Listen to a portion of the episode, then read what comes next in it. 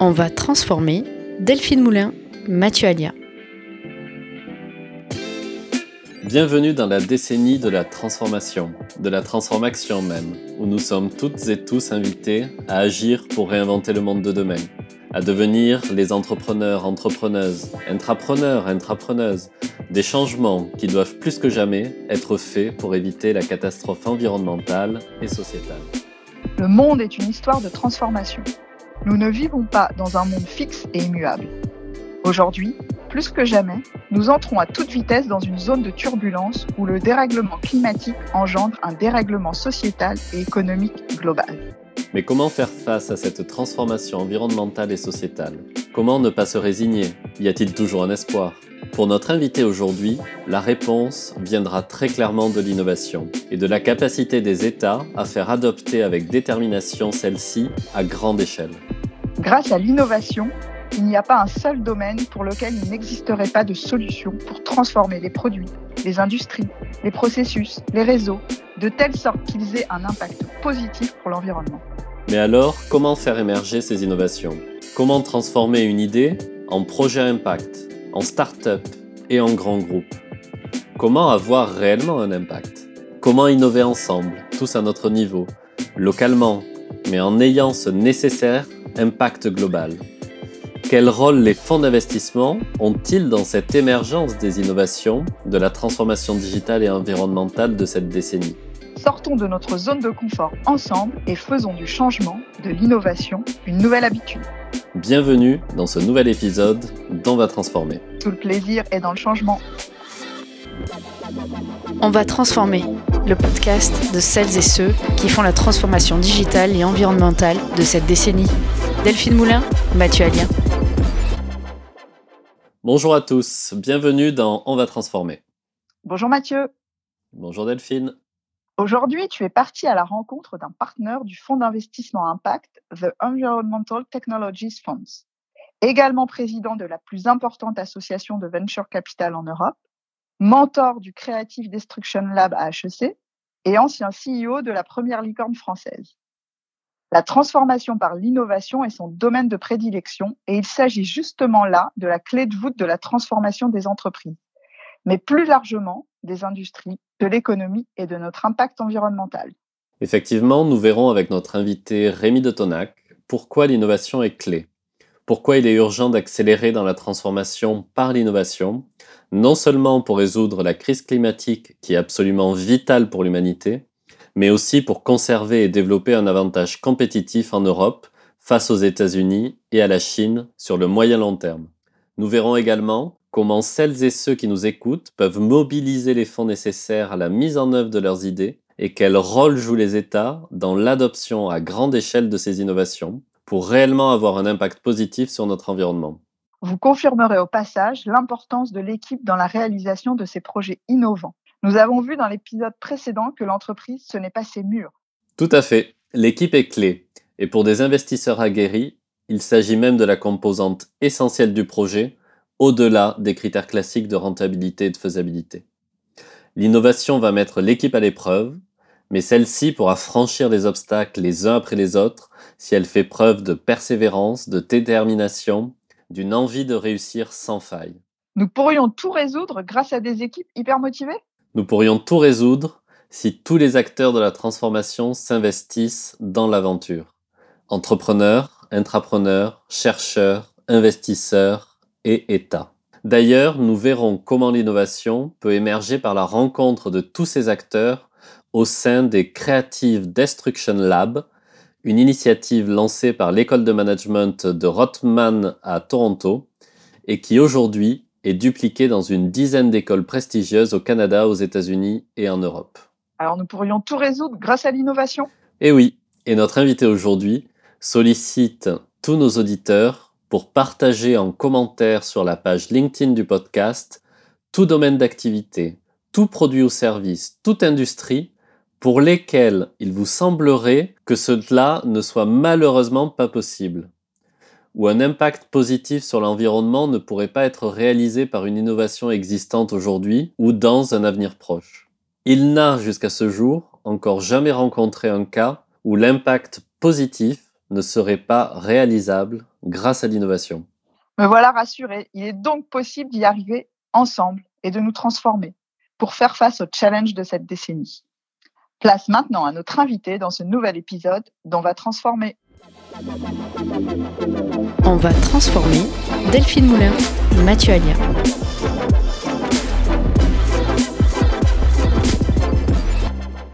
Mon invité aujourd'hui est partenaire du fonds d'investissement Impact ETF Partners, créé en 2006, qu'il rejoint en 2016 et dont la raison d'être est de financer des startups spécialisées dans la transition environnementale par l'innovation technologique. Nous pourrions le définir comme un innovateur ou un innove-investisseur qui porte au quotidien la question de la transformation environnementale de l'entreprise, mais aussi plus largement de la société, via ce fonds d'investissement qui va lui permettre d'accompagner des projets dans de nombreux domaines, tels que le futur de la mobilité, la transition énergétique bien sûr, la green tech, la sensibilisation des consommateurs autour de la transition écologique ou encore de l'agroalimentaire. Pour y arriver, il est en recherche permanente d'idées et d'innovations de rupture qui vont faire le monde de demain. Il est aussi la démonstration parfaite que la finance a un rôle important à jouer dans l'accélération de la transition environnementale de cette décennie, dans la mesure où elle permet de financer des projets qui vont permettre l'atteinte des objectifs de décarbonisation des accords de Paris et des différentes COP, dont la 26e vient de s'achever à Glasgow.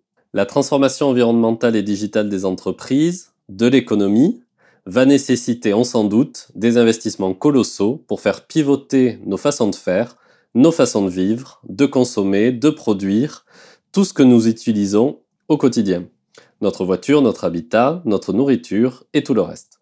Avant cela, notre invité était CEO d'Inside Secure, une entreprise qui a développé la technologie NFC, le paiement sans contact pour smartphone, qu'il a introduite en bourse à Paris en 2012.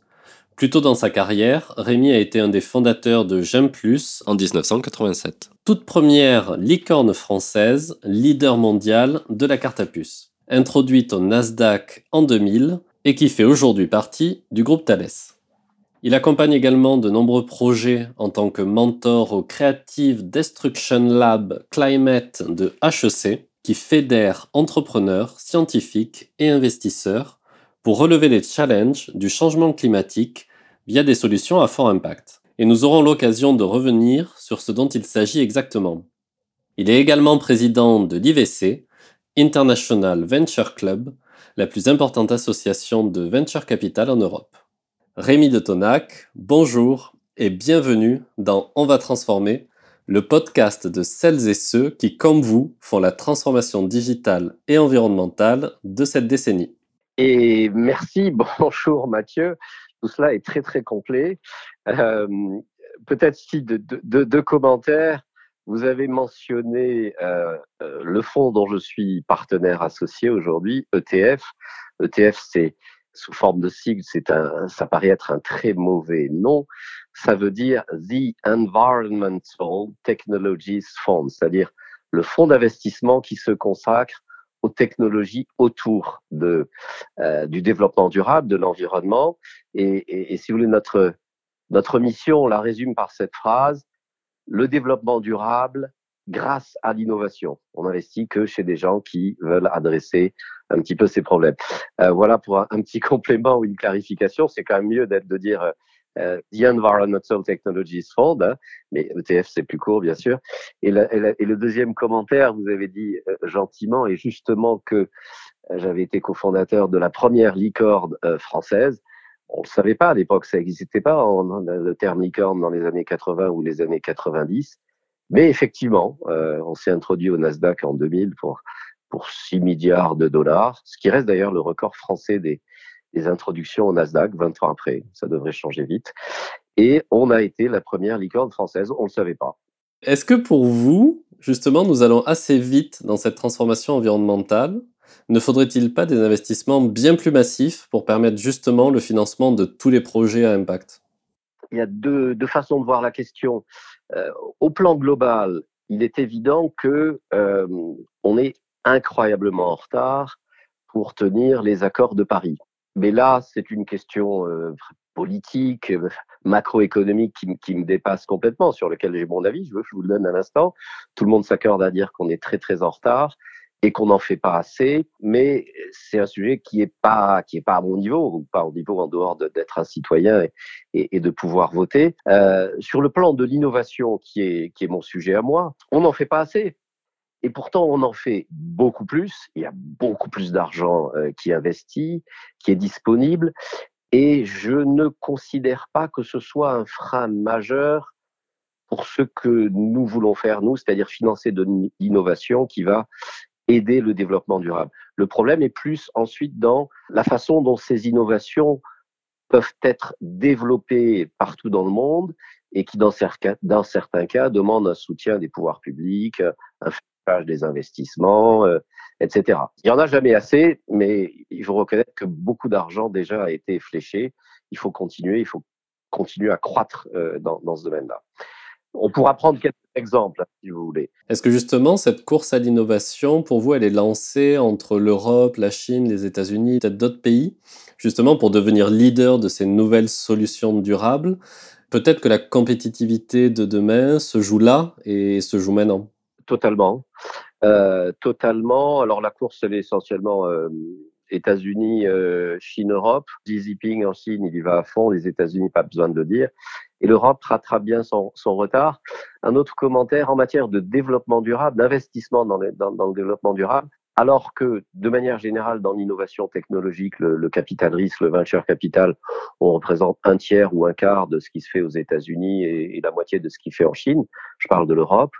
Euh, dans le développement durable, on est bien plus gros que l'Asie et on n'est pas loin des États-Unis peut-être même devant en termes de nombre d'investissements. Les États-Unis finançant des, finançant des choses énormes, les, je sais pas, les Tesla, les Uber, mais c'est plus du, c'est plus de l'innovation maintenant. Donc, euh, on n'a pas à rougir. Euh, il y a des domaines où euh, on est en train de gagner. Il y a des domaines où on a peut-être déjà perdu le, la voiture électrique, la voiture autonome. Hein. Euh, bah oui, là c'est trop tard euh, par rapport aux États-Unis et la Chine. Je prends le risque de dire que malheureusement c'est trop tard. Euh, pour l'essentiel. Quoi. Tesla a gagné, la, la, la, en tout cas, la première manche de la voiture électrique. Vous voyez comment Carlos Tavares, il y a deux jours, réagit très fortement pour essayer de défendre, sa, défendre la, situation de sa société.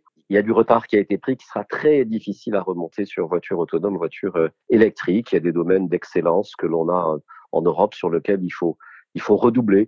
Euh, on est un peu en retard sur la batterie. Il y a des projets qui se développent justement autour du développement durable de la batterie avec le recyclage des batteries Northvolt en Scandinavie. Mais vous avez raison, la compétition de demain, puisque demain toutes les sociétés devront être en ligne avec les, les objectifs de développement durable, cette compétition de demain, elle se joue aujourd'hui. Et alors finalement, globalement, pour, pour rattraper notre retard par rapport à toute cette transition environnementale, il ne faudrait pas que tous les fonds d'investissement deviennent des fonds à impact Bah oui. Si vous proposez à quelqu'un un investissement en lui disant euh, est-ce que tu veux investir dans ce truc, c'est pas mal, mais c'est impact négatif. Aujourd'hui, à mon avis, ça, ça, vole pas trop, quoi. Euh, alors, il y en a qui diront, bah, si j'ai, je sais pas, 20% de retour sur mon investissement, pourquoi pas, mais ça va devenir de plus en plus difficile. En fait, on aura gagné euh, cette bataille le jour où on dira, on n'aura plus besoin de préciser que c'est un fonds à, impact ou un fonds de développement durable. C'est-à-dire que c'est ça sera automatiquement encapsulé et, et, et, on ne désignera, au lieu, au lieu de désigner les fonds à impact positif, on, on ne parlera plus que des moutons noirs. Oui, il faut pas aller chez lui parce que ben, lui, il fait pas du bien. Euh, donc, euh, oui, c'est ça l'objectif, c'est qu'on n'ait plus besoin de le dire parce que ça, ça ira de soi. Donc, nous parlons beaucoup de la notion d'impact, un fonds à impact, un projet à impact. Est-ce que pour vous, cette notion, comment vous la définiriez? Question très importante par les temps qui courent, puisque tout le monde se préoccupe d'impact, tout le monde veut faire de l'impact. Bon, comme vous savez, il y a deux grandes catégories là sur l'ESG. Il y a tout ce qui est euh, euh social, euh, gouvernance, euh, euh inclusion. C'est pas notre propos principal à nous, l'impact social, mais évidemment, on, on, aime vérifier que que tout cela est là. Nous, notre priorité, c'est l'impact environnemental. Comment est-ce qu'on le mesure? Ben, Il faut déjà que l'entrepreneur euh, dans lequel on veut investir nous dise ça fait partie de mes buts essentiels. éviter de, de, de, de, balancer du CO2 euh, lorsqu'on le process industriel, lorsqu'il y a du gaspillage, lorsqu'il y a tel type de mobilité. Voilà. Donc il faut qu'il l'affiche, il faut qu'il ait foi en ce que sa solution peut apporter. Et ensuite, ben, il faut le mesurer, puisque comme vous le savez, ceux qui s'améliorent, c'est ceux qui se mesurent. Et donc, euh, il faut pouvoir dire, ben voilà, si sa solution est déployée à l'échelle d'une ville, à l'échelle d'une entreprise, ça va nous permettre d'économiser tant de tonnes de CO2. Et bien sûr, si elle est déployée à l'échelle nationale ou internationale, euh, je crois qu'on en avait parlé, euh, le jour où la voiture autonome sera euh, partout, ou presque, autonome et électrique, eh ben, de 30, de 20 et quelques pourcents de CO2 dû au transport, on va passer, ou 25%, on va passer peut-être à 2 ou 3% donc bien sûr, euh, de ce point de vue-là, l'impact d'un Tesla est, énorme. Hein. Donc euh, on mesure euh, l'impact sur ces éléments-là et aussi, et aussi, on n'est pas là pour faire du caritatif. On est là pour développer des solutions qui vont être durables et profitables. Parce que pour être durable, il faut qu'elles soient profitables. Sinon, bah, il faut qu'il y ait toujours un, un milliardaire ou, ou un voilà. Et, donc, on vérifie que à horizon 1, 2, 3, 4 ans, si on fait les bonnes choses, si on exécute de, exécute de la bonne façon, effectivement, cette société sera profitable, donc attractive pour des investisseurs, donc elle va se développer. On revient à l'idée que, bah, que Tesla était une start-up il y a, il y a 15 ans, mais qu'aujourd'hui, euh, c'est plus gros. Voilà pour l'impact. Alors justement, rentrons sur cet exemple de la voiture électrique. Alors effectivement, quand, quand on l'utilise, elle ne consomme pas de, elle produit pas de CO2. Mais néanmoins, pour la produire, il y a la question de la batterie. La batterie, c'est des métaux rares. Il faut aller faire des mines dans certains pays avec euh, tout ce qui, toutes les problématiques sociétales euh, qu'il peut y avoir, environnementales. Ensuite, il y a la question du recyclage de cette batterie. Est-ce qu'on sait vraiment euh, les recycler? Finalement, quand on prend l'ensemble du cycle, production, consommation, recyclage, est-ce que l'impact est vraiment positif et est-ce que c'est si facile que ça d'avoir des projets avec un vrai impact positif pour l'environnement oui, alors c'est aussi une, big, big question, puisqu'elle est, soulevée bah, pas plus tard qu'il y a 3-4 jours par le, PDG de Stellantis, euh, Carlos Tavares, et, euh, qu'il a raison de la poser parce que le débat est pas simple, il est un petit peu religieux.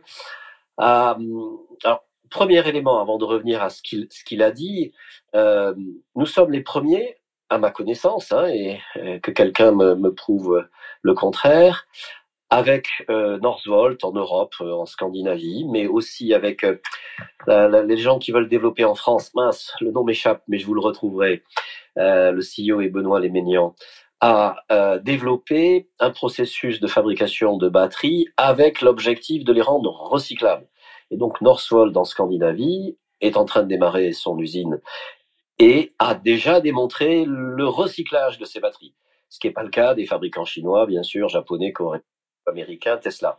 Donc, Cocorico, bravo à l'Europe, hein, on montre exemple au reste, au reste du monde. Sur la question clé de la voiture électrique, est-ce que c'est bon ou pas bon en termes d'impact?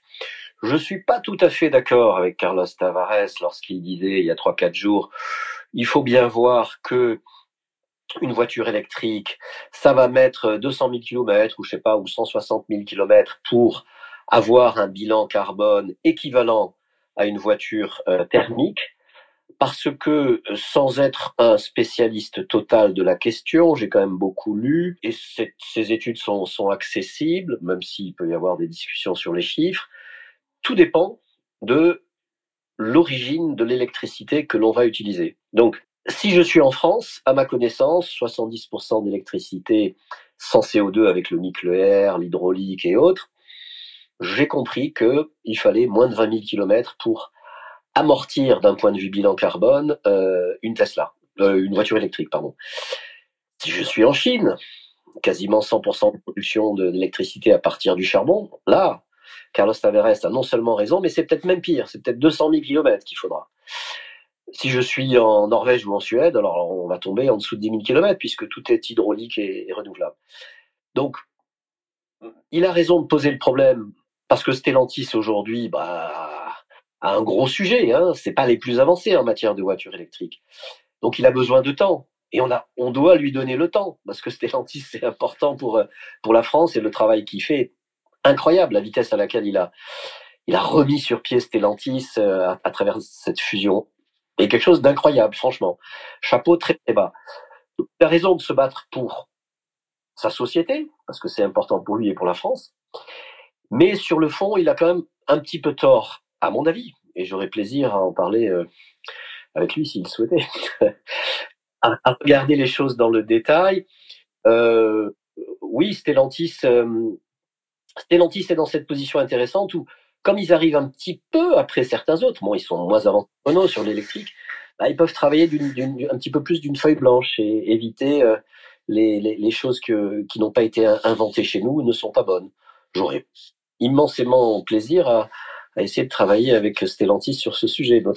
Alors vous êtes spécialisé sur ce type d'investissement, notamment dans des startups ayant des approches innovantes via des technologies de rupture, qui potentiellement peuvent avoir un impact positif, mais finalement, est-ce que vous avez réellement pu voir cet impact se réaliser pour la société et la planète? Autrement dit, n'est-il pas plus facile d'avoir un impact significatif lorsque l'on est un grand groupe plutôt qu'une start-up? Alors j'ai envie de vous retourner la question, c'est quoi un grand groupe? Un grand groupe, un grand groupe ben, c'est une start-up qui a bien tourné, en gros.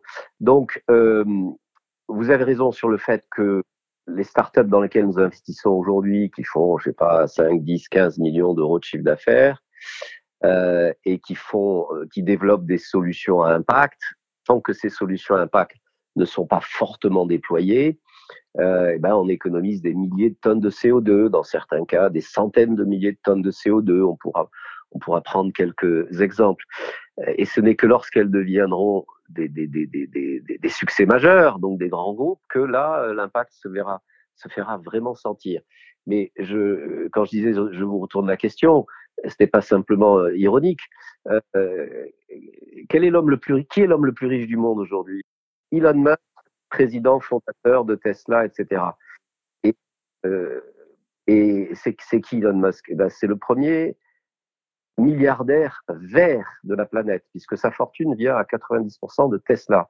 Tesla, en, 2000, euh, en 2003 ou 4, euh, moi j'étais en Silicon Valley encore à ce moment-là, on, on commençait à en parler, c'était une start-up qui était d'ailleurs vouée à l'échec. Hein. Donc euh, voilà, c'est parce qu'il a persévéré, vous savez qu'il est un homme persévérant, qu'il a, il a réussi à, à sortir Tesla, en faire aujourd'hui le, la plus grosse capitalisation boursière et de loin euh, de, l'industrie automobile. À lui tout seul, il pèse plus que tous les autres. Et il a un impact gigantesque, puisque toutes ces voitures, euh, enfin ces voitures ne produisent aucun CO2. Donc il faut y croire. Et de toute façon, tout entrepreneur qui démarre, il se dit, moi, je vais réussir et je vais faire une et puis une décacorne et puis et puis je vais prendre la place de, de Tesla. Il en va de même des autres géants que dont on parle en permanence, les Google, euh, Facebook, Amazon, ils étaient des startups il y a 10, 15, 20 ans. Alors, eux, ils sont pas forcément à impact. Ils y travaillent. Mais donc, euh, il n'y a pas le choix. Il faut investir dans des startups pour réussir.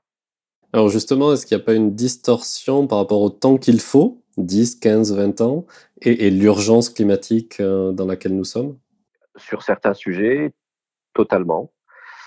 Euh, il y a une distorsion, mais bon, mais c'est un peu de notre faute hein, si on s'est pas préoccupé plutôt sur certains sujets, sur la transition énergétique. Hein. Euh, si on s'est pas préoccupé plutôt, si on n'a pas compris plutôt, par exemple, que le nucléaire ça n'émettait aucun carbone et on a laissé des religieux, des ayatollesques écologistes influencer notre politique et demander la fermeture de Fessenheim. La fermeture de Fessenheim, quelqu'un écrivait, c'est un crime contre l'humanité, absolument. On réouvre trois centrales à charbon en France euh, cette année à cause de problèmes du nucléaire qui, qui, qui euh, des centrales qui ont été euh, qui sont en maintenance et puis de la fermeture de Fessenheim. C'est un crime contre l'humanité. Elle aurait pu faire 20 ans de plus. Alors c'est pas idéal, hein, je ne veux pas nier qu'il y a des problèmes avec le nucléaire, mais ça marche. Mais quasiment personne n'en meurt, en tout cas en France, aux États-Unis, dans le monde développé, et ça émet zéro carbone, alors que le reste c'est dramatique. L'Allemagne est dans situation dramatique de ce point de vue-là.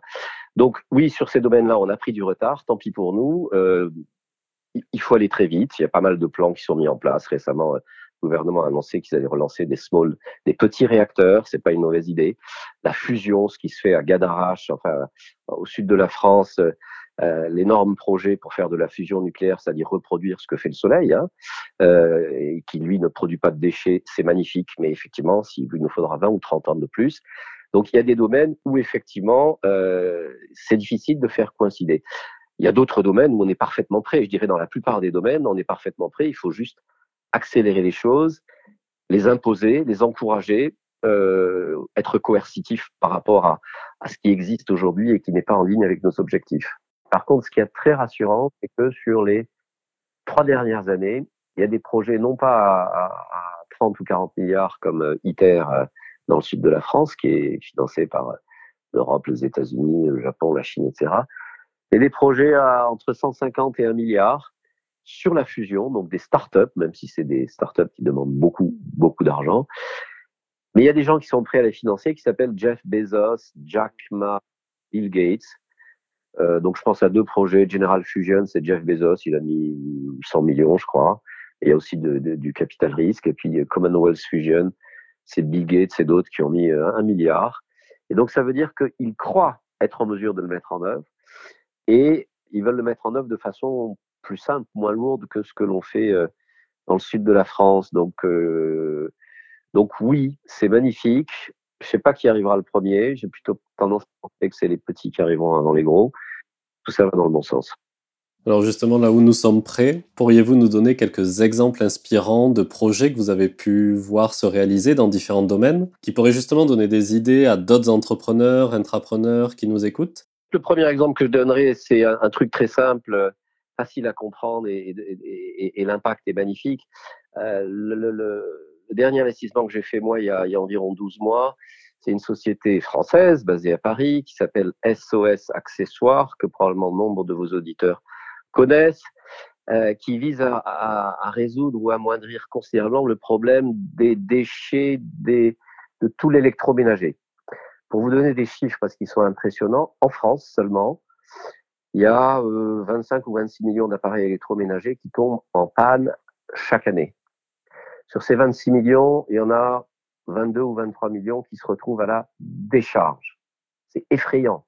C'est des milliers de tonnes de machines à laver, de frigidaires, de, machines à café. C'est effrayant. 80%, c'est-à-dire 20 millions, auraient pu être réparés. Mais si vous appelez les darty boulangers, vous dites, ah non, ça va prendre trois mois, et puis on n'a pas la pièce, mais on peut vous vendre celui-là qui est pas mal, et puis il n'est pas si cher que ça. Voilà, tout le monde s'est fait avoir, moi le premier. Et SOS Accessoires, qui sont d'ailleurs des anciens bah, de, de, la distribution, de la grande distribution électroménager, sont dit il faut faire quelque chose parce que c'est du gâchis. Et donc, euh, ils ont développé une plateforme euh, pour permettre euh, à des usages, des, consommateurs comme vous et moi, de se dire ah ma machine est en panne, ma machine à laver fait du bruit comme si, on rentre ça sur Google, enfin sur son moteur de recherche et on est dirigé vers SOS Accessoires ou, d'autres. Hein, ils ont des concurrents, mais c'est probablement les meilleurs. Et là, on vous dit, bah, vous pouvez nous contacter. Euh, on peut même avoir un appel vidéo. On identifie avec quelqu'un le motif de la panne. Il faut juste changer euh, le filtre ou, euh, la turbine. Ça coûte pas 300 euros, ça coûte 25 euros. On vous l'envoie, vous le réparez. Voilà. C'est une société. Donc, vous voyez, si on à votre question précédente, euh, quel est l'impact? Bah, Aujourd'hui, ils font 20 millions d'euros de chiffre d'affaires oh, ils doivent traiter quelques pourcents de, de, ce dont je parle. Le jour où ça, cette nouvelle pratique, cette nouvelle approche sera développée sur l'ensemble de la France et l'ensemble Voilà, c'est énorme. Et vous voyez, c'est pas une innovation de technologie, c'est une innovation un petit peu de sociétale et de business model qui veut capitaliser sur le fait qu'on a de plus en plus de consommateurs conscients. Euh, bon, j'en ai beaucoup en tête. Je vous en donnerai une autre que j'aime bien, qui est aussi française d'ailleurs. Vulog, c'est une société qui est basée à, Nice et à Paris, qui est le petit leader mondial de la mobilité partagée. C'est-à-dire que si euh, une ville, euh, bon à Paris on a de la mobilité partagée, ça peut être une ville de, province, veut offrir des solutions en autopartage, eh ben il s'approche de Vulog en disant est-ce que vous pouvez installer cette plateforme? Ils achètent tant de voitures à Renault, à Peugeot euh, ou d'autres, et puis ils offrent à leurs citoyens la possibilité de réserver cette voiture pour un quart d'heure, une heure ou, le week-end. Et euh, sur mon téléphone mobile, euh, bah, enfin vous connaissez l'application d'autopartage sur Paris, eux fournissent la plateforme qui permet à ces opérateurs, villes, fabricants de voitures, de déployer toutes les secondes, toutes les secondes dans le monde, il y a une voiture qui est louée grâce à notre technologie, que ce soit en Nouvelle-Zélande, au Canada, aux États-Unis, en Asie ou en Europe. Voilà deux beaux succès français. Je ajouterai un troisième euh, parce qu'on fait pas euh, on, fait, on fait de, de, la deep tech aussi. Hein. Vulog, c'est déjà assez compliqué. Il y a de l'intelligence artificielle, il y a du big data, etc. Euh, une société dans laquelle on investit à Helsinki, qui veut se positionner sur la voiture autonome. Alors, c'est un peu trop tard pour faire de la voiture autonome par rapport aux géants américains et chinois. Là, la, bataille est probablement déjà perdue, comme je vous le disais, mais on peut fournir des éléments, des, briques. Euh, et eux, en l'occurrence, ils veulent fournir, ils, ont développé une solution qui permet en gros d'accélérer le cerveau de la voiture autonome qui devra en, quelques nanosecondes décider si euh, s'il y a un obstacle sur la route, est-ce que je vais me mettre dans le mur ou est-ce que je pars à gauche au risque de créer un, un accident euh, Voilà. Et, il faut analyser l'équivalent de un film haute définition toutes les secondes, c'est toutes les informations qui arrivent à ce cerveau, et ensuite prendre une décision très rapide. Donc ça, c'est ce qu'on appelle de la deep tech, des innovations de rupture. Euh, voilà quelques exemples de solutions. Merci pour ces exemples où on voit bien le rôle du digital aussi dans la transformation environnementale. J'ai également vu sur votre site la notion de green connectivity. Est-ce que vous pourriez nous éclairer?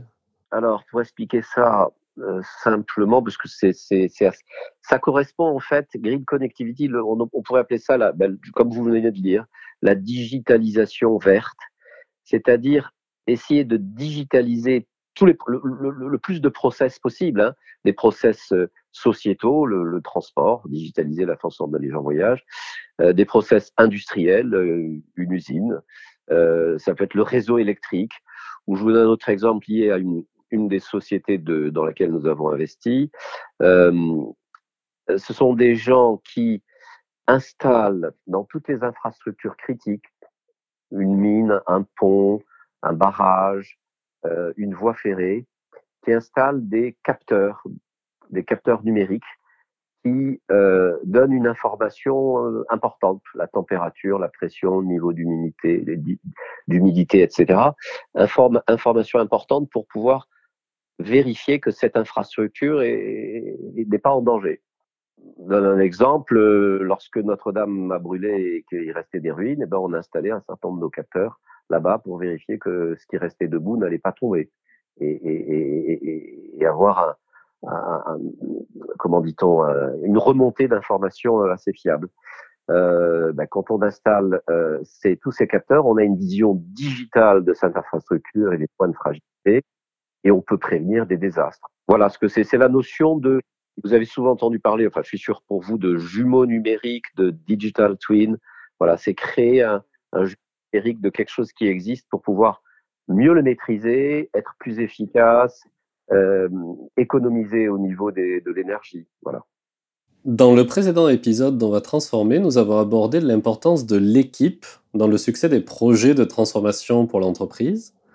L'entreprise, ce ne sont pas ses murs, mais bien ses équipes qui la font vivre et évoluer. Est-ce que lorsque vous décidez d'investir dans une nouvelle start-up, vous investissez plus dans l'idée, le concept, dans l'équipe, ou bien dans le potentiel de rentabilité financière?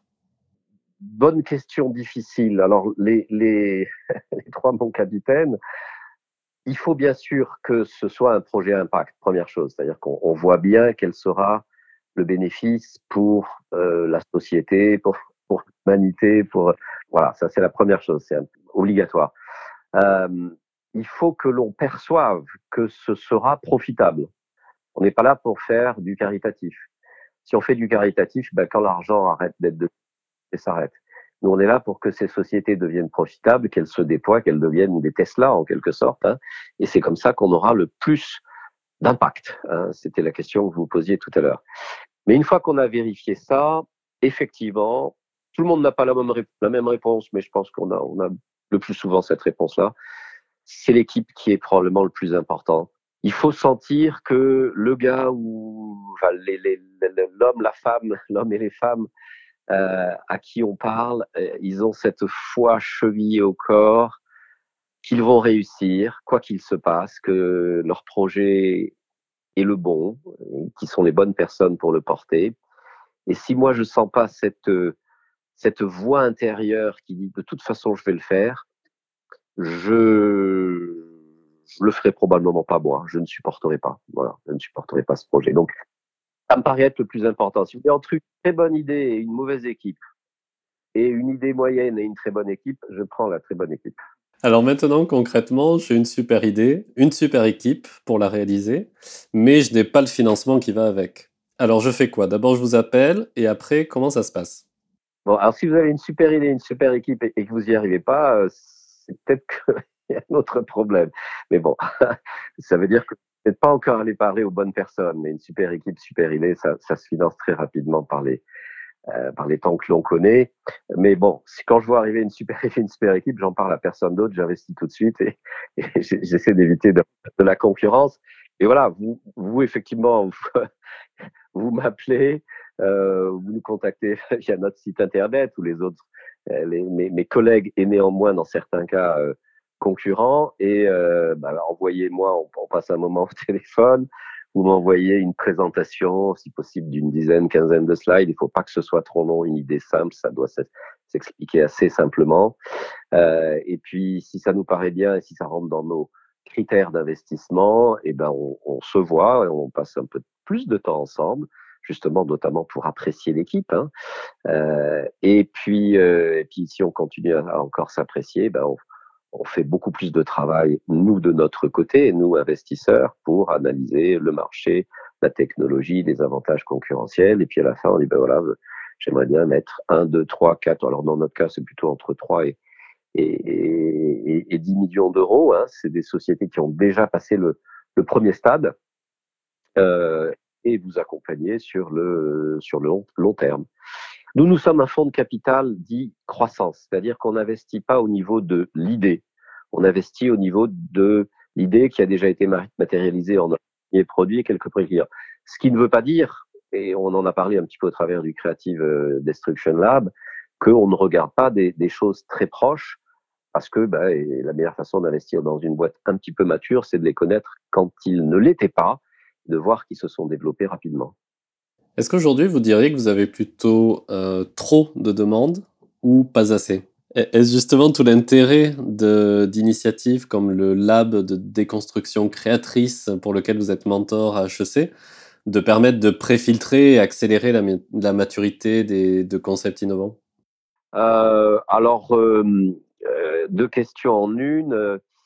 Il y a énormément de demandes. Hein. On traite, nous, on traite environ on, voit passer au moins 1000 dossiers par an. C'est énorme, 1000 dossiers par an. On en regarde, euh, je sais pas, une trentaine, sérieusement, ou un peu plus. Et puis, on en fait cinq ou six dans une année. Donc, la sélection est, très, très forte. Euh, donc, on n'a pas de problème de, nombre de dossiers. Je dirais même on en a trop. Donc, d'où ma recommandation, si vous avez une bonne idée et que vous voulez valider, n'envoyez pas 45 slides. On va pas regarder une présentation de, pendant 45 minutes. On veut tout on veut comprendre assez vite quelle solution vous apportez à ce problème et pourquoi votre solution est bonne.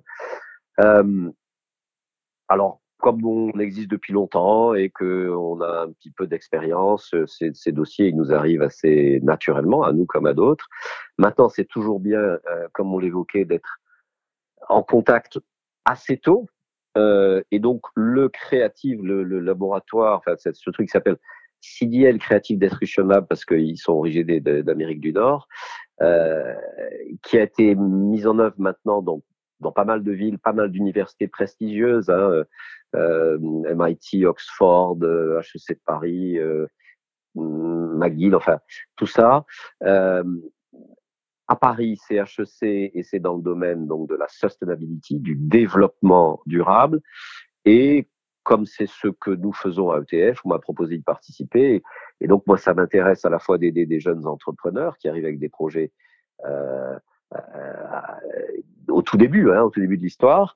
Et puis euh, ceux qui me paraissent particulièrement intéressants, je reste en contact. Et puis le moment venu, il y en a comme ça un ou deux auxquels j'ai contribué l'an dernier, un cette année. Et je me dis, bah, s'ils continuent à bien se développer, dans un an, dans deux ans, ils seront, ils seront bons pour nous. On les connaît.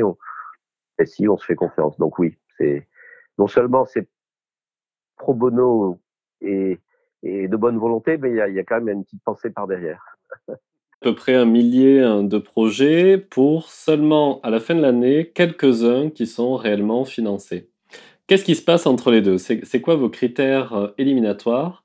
Et avez-vous des conseils pour les porteurs de projets, les entrepreneurs euh, qui s'adressent à des fonds euh, d'investissement?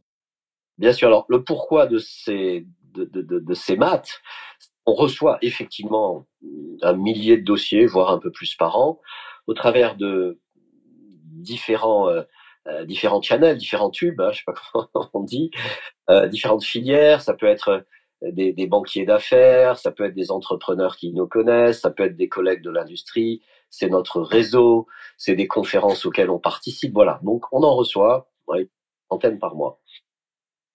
Il nous faut hum, à peu près trois mois pour faire un investissement. C'est-à-dire que c'est un travail en profondeur. Hein. On, on, va regarder beaucoup de choses, le marché, la technologie, ce que les entrepreneurs ont dans les tripes, etc. Donc, c'est pas quelque chose qu'on fait à la légère hein, quand on investit un ticket de, de 5 millions d'euros dans une entreprise dans laquelle on croit. Donc tout simplement, on peut pas faire plus déjà. Hein. Euh, comment on fait cette sélection? C'est un mélange de plein de choses, euh, y compris l'expérience, l'intuition, euh, la connaissance du marché, l'expertise, et, chacun a, une personnalité différente là-dessus. Pour vous parler euh, une fois que, en ce qui me concerne, une fois que j'ai validé que le marché était existé, euh, que la solution qui est proposée a du sens, qu'il y a une différenciation réelle qui est introduite par rapport à, à ce qui existe, qu'il y a donc une protection des brevets ou une certaine avance. En fait, moi, ce qui m'intéresse le plus, c'est de sentir les tripes de l'entrepreneur, de sentir que l'entrepreneur quelle que soit la façon dont il le formule, soit parce qu'il le dit haut et fort, c'est la mission de ma vie, quoi qu'il se passe, j'y arriverai, mais je veux entendre ça. Et dans certains cas, c'est une toute petite voix, ça peut être un entrepreneur, euh, pas autiste, mais un entrepreneur un peu, hein. mais on sent que le type, il mangera des pizzas tous les soirs pendant deux ans, euh, il, euh, il travaillera plus que n'importe qui, pour l'exemple, hein. il y arrivera. Et donc, il a, il a ce cas, même si c'est pas un grand communicateur. Hein. Regardez les plus, les plus grands entrepreneurs du monde. Ils n'ont pas grand chose en commun. Prenez Jack Ma, prenez Richard Branson, prenez Steve Jobs, prenez Elon Musk. A priori, ils ont rien en commun dans leur personnalité. Il y en a qui sont outstanding, flashy, euh, commun, qui de toute façon, je vais y arriver. Enfin bon, ils vont arriver comme vous le savez. Donc c'est ça. Donc on passe de 1000, euh, enfin sur 100 projets, tout de suite en, une heure euh, ou une demi-heure, on regarde le projet. Non, c'est pas pour nous. On répond, bah non, c'est pas pour nous pour telle et telle raison. Boum. À la fin, dans le mois, il en reste, je sais pas, 4, 5, 6. On creuse un peu plus, on présente à nos partenaires, qu'est-ce que t'en penses? Voilà, le marché, ceci, cela. On se fait challenger. Et puis quand on a acquis une conviction, on dit non, bah j'ai envie de le faire. Donc je vais faire une proposition préliminaire à cet entrepreneur je voudrais investir chez toi 5 euh, millions d'euros à une valorisation de ta société à 30 millions d'euros. Qu'est-ce que tu en penses? Et puis s'il nous dit ouais, ça me plaît bien, alors là, on va vraiment dans le détail. On ne passe, passe au bœuf carotte. Rémi de Tonac, quel message pourrait-on faire passer à ceux qui nous écoutent, des entrepreneurs et intrapreneurs qui voudraient avoir eux aussi un impact sur la transformation environnementale de l'entreprise, de la société et du monde? peux pas faire dans la caricature, mais ma, c'est vrai que ma réponse, ça serait de dire naturellement, go, go for it, allez-y. Ne vous posez pas des questions. Alors, c'est un peu facile comme réponse, mais, mais c'est quand même ça. Je crois que d'abord, c'est vraiment le bon moment. Et d'ailleurs, ils attendent pas mes conseils pour le faire. Hein. Il y a, il y a 10, 15 ans, les meilleurs élèves des, des grandes écoles françaises ou, ou étrangères, eh ben, ils allaient, ils voulaient être trader à, la City ou à Paris ou rentrer dans une banque d'investissement.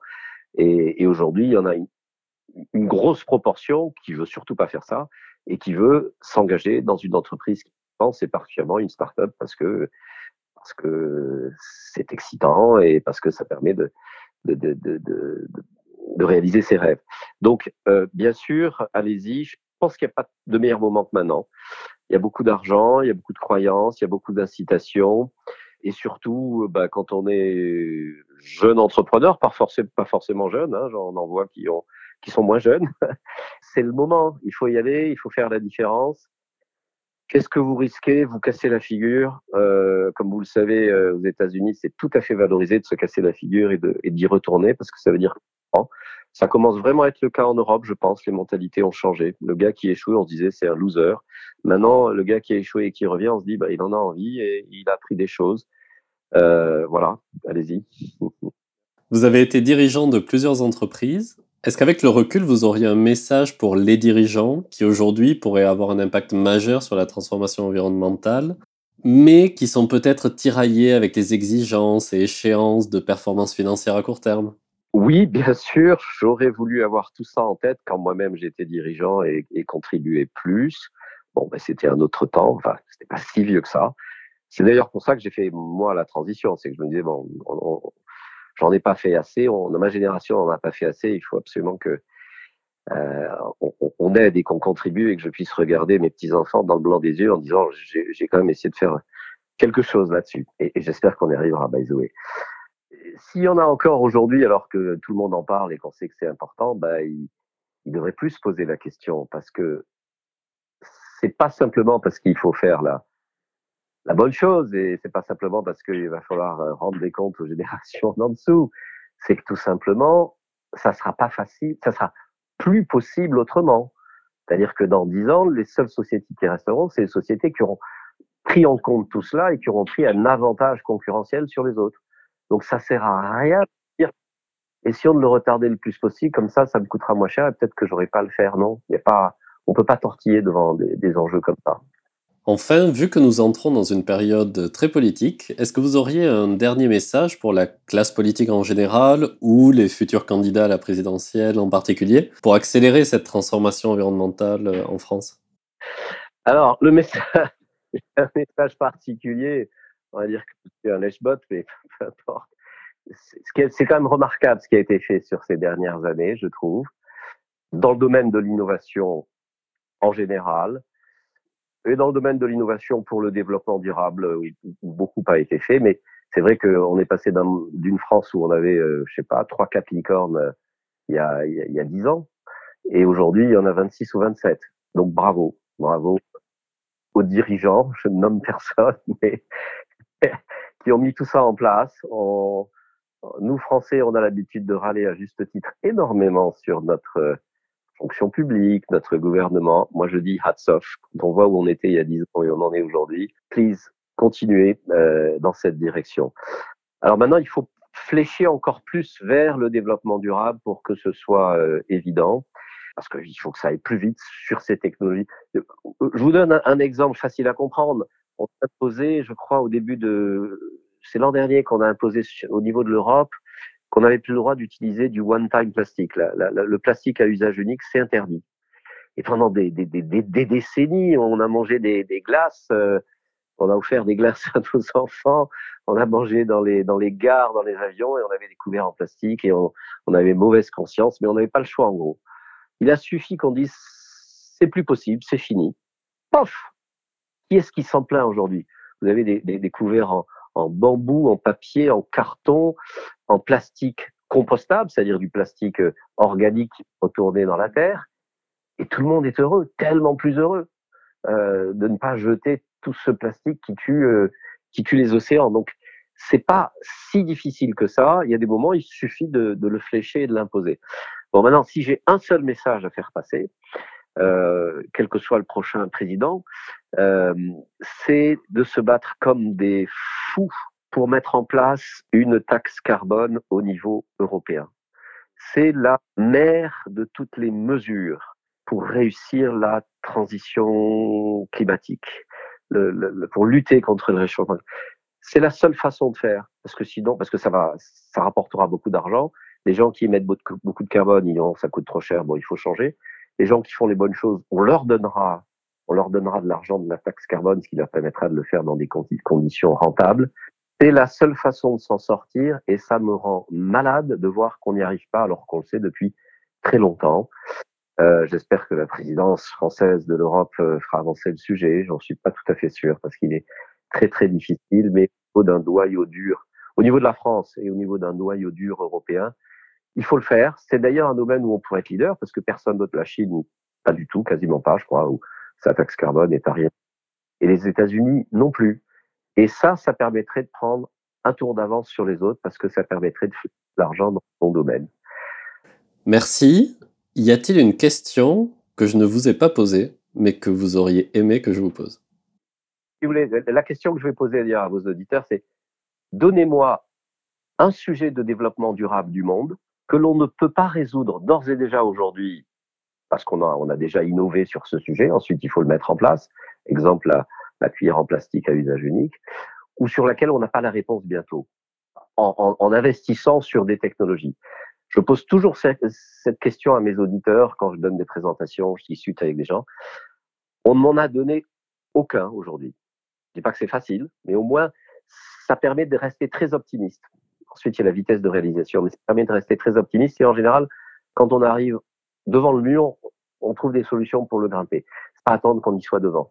Rémi de Tonac, merci beaucoup pour le temps que vous nous avez accordé. Je vous souhaite de très nombreux investissements à impact positif. Eh bien, merci infiniment, Mathieu. On va transformer Delphine Moulin, Mathieu Alia.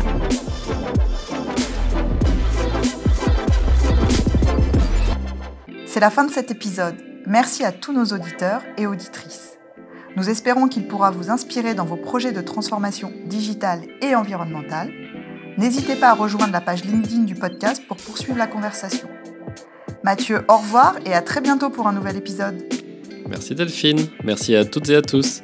À très bientôt pour un nouvel épisode d'On va transformer. On va transformer, le podcast de celles et ceux qui font la transformation digitale et environnementale de cette décennie. Delphine Moulin, Mathieu Alien.